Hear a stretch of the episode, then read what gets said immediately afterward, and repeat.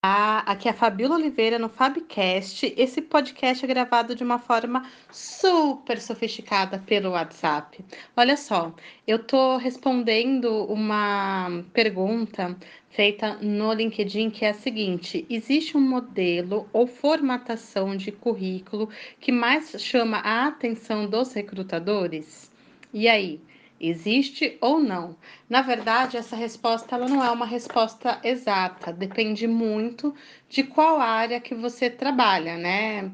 Por exemplo, eu gosto de é, currículos bem simples, com uma formatação simples, que eu ache as, os dados de uma forma rápida, que seja um currículo escaneável, que é aquele currículo que eu bato o olho e eu já consigo enxergar todas as informações facilmente, né?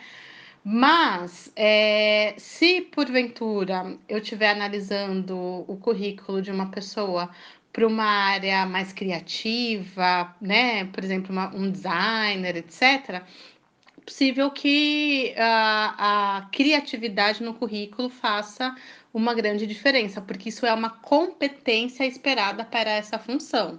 Então, vamos lá, estou analisando o currículo de um advogado eu vou muito mais para o conteúdo, né? Estou analisando o currículo de alguém da área de criação, como eu dei o exemplo. Eu vou analisar o conteúdo, né? É, e também vou analisar a parte estética.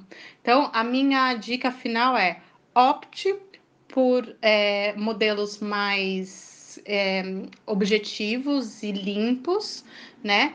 É, a não ser que a sua área peça o contrário. Mas eu vou usar aqui um ditado que minha avó falava, né? Ela falava assim: olha, por fora bela viola, por dentro pão bolorento, né? Quando uma coisa era muito enfeitada assim e de repente não tinha essência.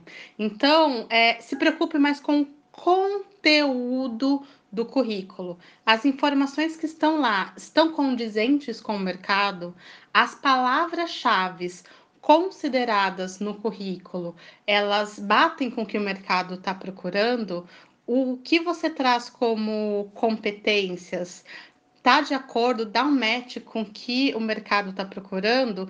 É, e aí, se você tem uma dúvida sobre o que o mercado pede, pesquisa, dá uma gulgada, procura algumas vagas é, interessantes para você, linka quais, é, sublinha quais são as principais palavras-chave, quais são os principais termos utilizados e considere no seu currículo.